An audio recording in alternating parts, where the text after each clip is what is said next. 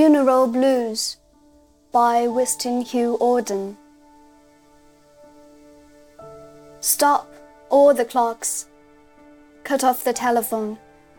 Prevent the dog from barking with a juicy bone. Silence the pianos. And with muffled drum, bring out the coffin. Let the mourners come.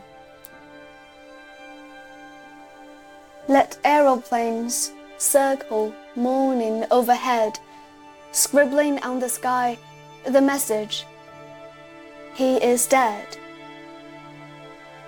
Put crape boughs round the white necks of public doves. Let the traffic policemen wear black cotton gloves.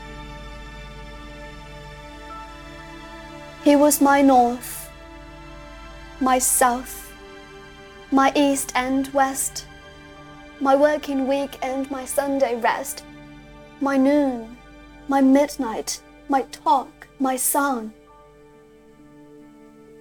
I thought that love would last forever. I was wrong.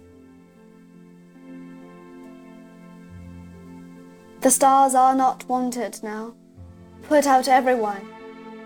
Pack up the moon and dismantle the sun, pour away the ocean and sweep up the wood. For nothing now can ever come to any good.